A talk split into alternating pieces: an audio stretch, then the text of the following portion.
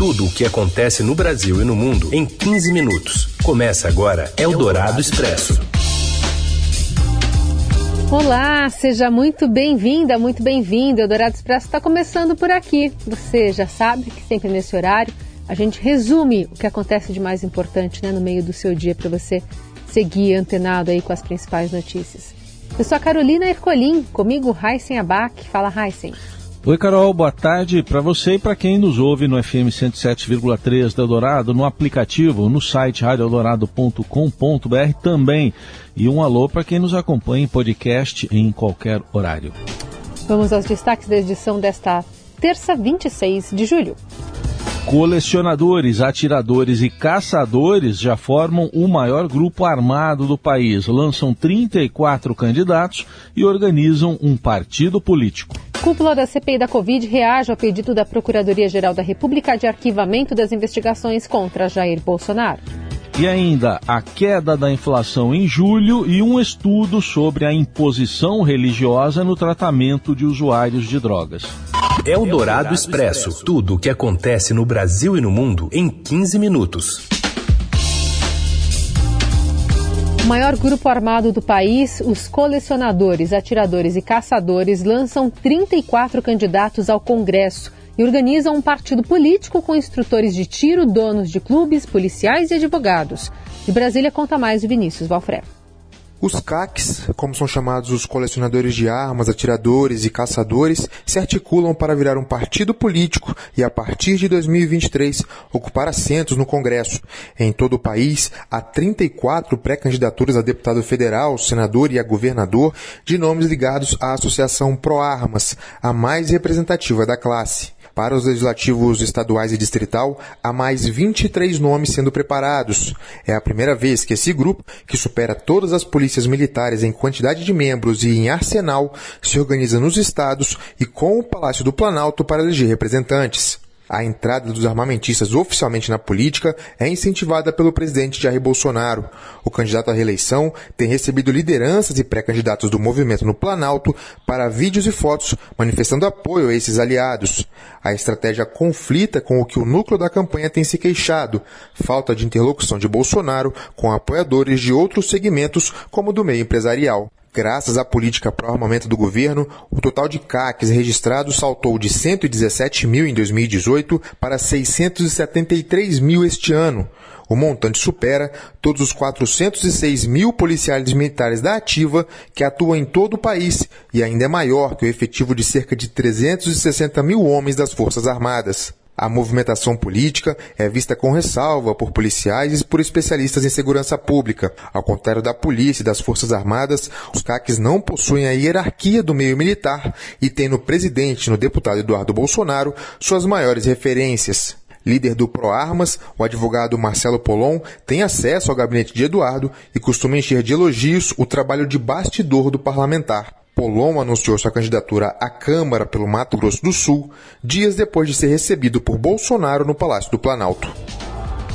Para a advogada Isabel Figueiredo, que integra o Conselho do Fórum Brasileiro de Segurança Pública, é preciso reforçar a fiscalização e fazer um mutirão para rever os registros concedidos.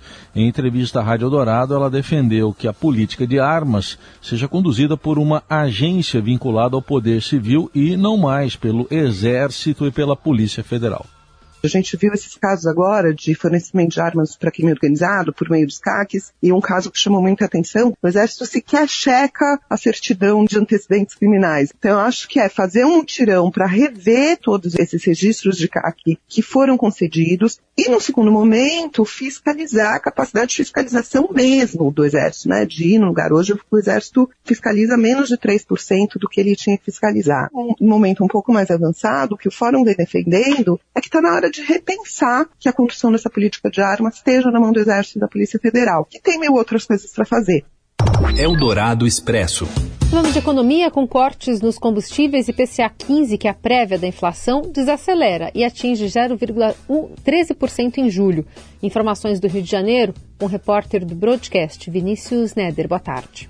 Boa tarde, Carol. Boa tarde, Heisen. Como esperado, a redução dos tributos sobre os combustíveis e sobre a conta de luz começou a fazer efeito na inflação. O IPCA 15, espécie de prévia do principal indicador de preços do país, divulgado nesta terça-feira pelo Instituto Brasileiro de Geografia e Estatística, o IBGE, teve uma ligeira alta, de 0,13% em julho, bem abaixo do 0,69% de junho. Os preços médios dos combustíveis recuaram 4,88% na prévia de julho. A gasolina ficou 5,01% mais barata na média nacional, enquanto os preços do etanol recuaram 8,16%. O alívio com os itens associados aos transportes só não foi maior porque as passagens aéreas ficaram 8,13% mais caras. Já a conta de luz ficou 4,61% mais barata na média nacional. Em Goiânia, queda no preço médio da energia elétrica residencial foi de 12,02% por causa da redução da alíquota do ICMS, o principal imposto estadual,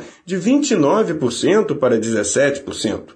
O problema é que os alívios ficaram concentrados nos combustíveis e na conta de luz. Os preços de alimentos e bebidas subiram 1,16%, principal impacto de alta em julho. Os principais vilões foram o leite e seus derivados. O consumidor também pagou mais pelas frutas, que subiram 4,0,3% em julho, enquanto o pão francês encareceu 1,47%.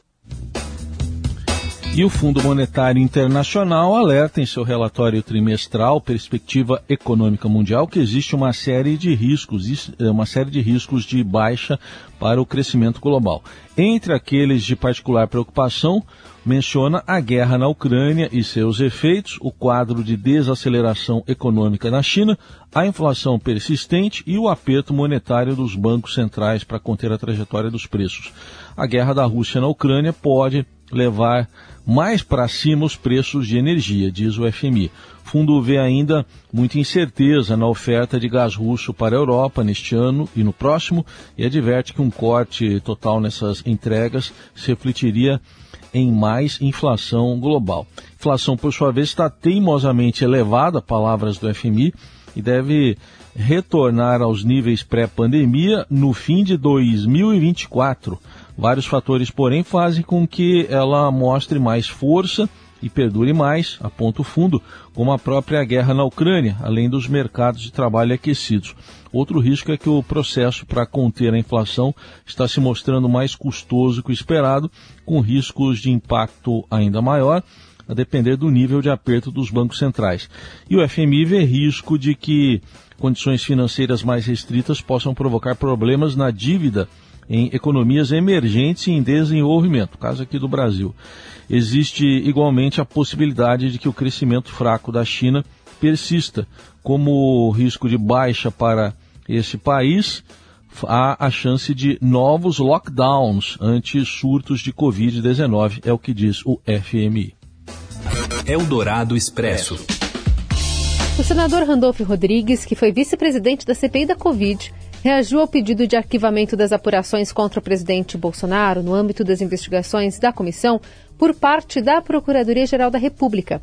O parlamentar afirmou que vai peticionar novamente o Supremo para contestar o requerimento e pedir abertura de um inquérito por prevaricação dos procuradores envolvidos no caso, é, se as denúncias, né, de fato, forem engavetadas. Nesta segunda, a vice-procuradora-geral da República, Lindora Araújo, pediu ao Supremo o arquivamento de denúncias contra o presidente e seus aliados, como as que atribuem a ele supostos crimes de charlatanismo, prevaricação, crime de epidemia, infração de medida sanitária e emprego irregular de verbas ou rendas públicas.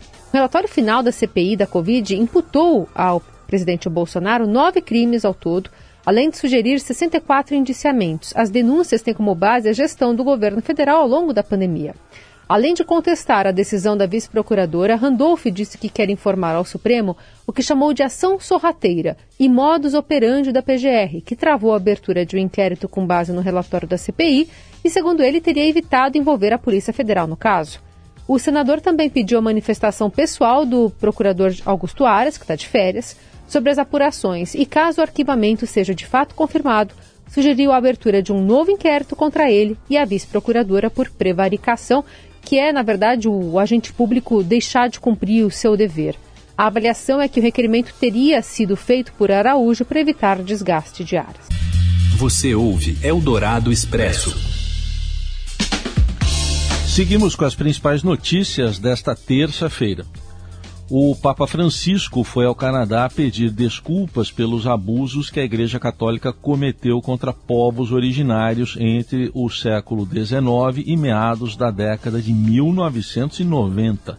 Durante esse período, mais de 150 mil crianças indígenas foram separadas de suas famílias e levadas a internatos, onde muitas sofreram violência, que levou a cerca de 4 mil a 6 mil mortes o pontífice se reuniu com políticos canadenses, incluindo o primeiro-ministro Justin Trudeau, a indígenas sobreviventes na província de Alberta, a cerca de 100 quilômetros da antiga escola residencial de Eminiskin, uma das maiores do país. Estou profundamente dolido. Pido perdão por la manera en que lamentablemente muchos cristianos adoptaron la mentalidad colonialista de las potencias que oprimieron a los pueblos indígenas.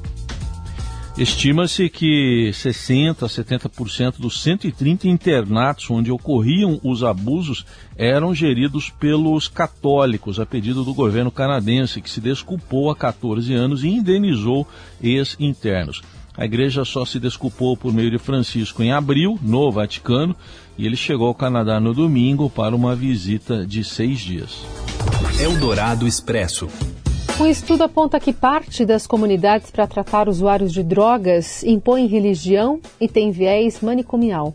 Informações do Rio de Janeiro com Fábio Greler. Uma pesquisa divulgada nesta semana pelo Centro de Estudos de Segurança e Cidadania, uma entidade do Rio de Janeiro especializada em estudos sobre segurança pública, critica duramente as comunidades terapêuticas do estado do Rio. Essas comunidades são entidades particulares que recebem dependentes químicos para tratamento e são em grande parte financiadas por recursos públicos. Segundo o trabalho, a maioria dessas instituições é administrada por líderes religiosos, principalmente evangélicos, e sua atuação é baseada em três pilares: abstinência, isolamento social e rotina religiosa. Com a defesa do isolamento, esses grupos reproduzem a lógica dos manicômios, o que contraria a reforma psiquiátrica.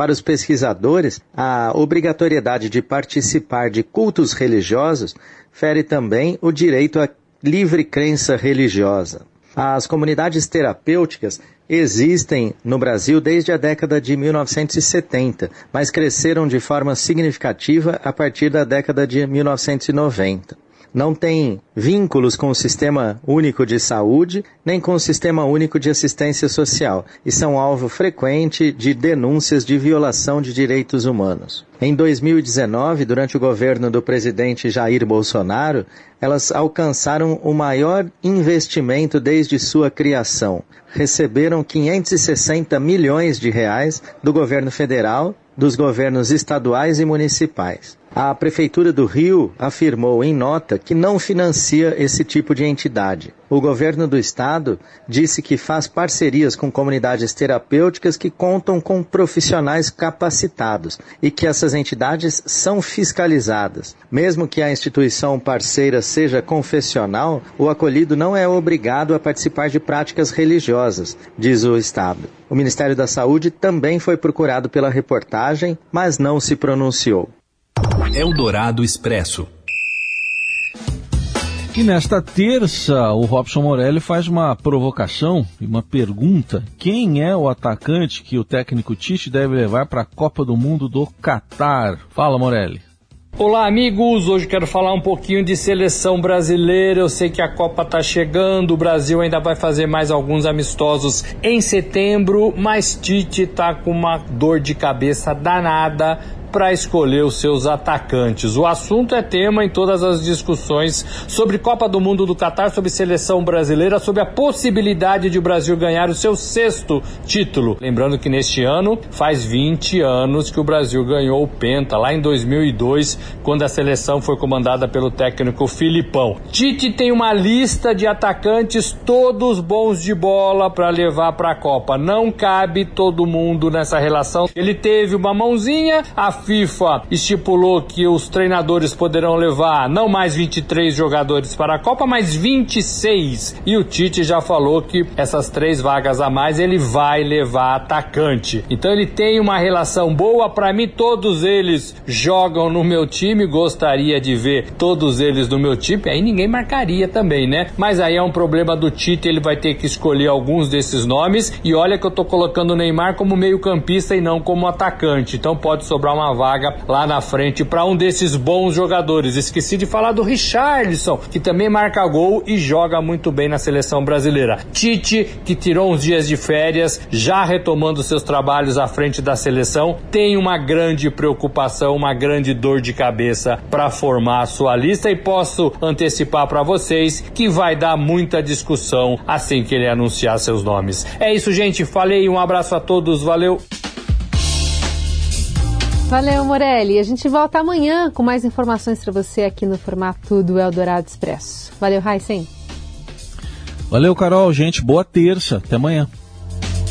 Você ouviu Eldorado Expresso tudo o que acontece no Brasil e no mundo em 15 minutos.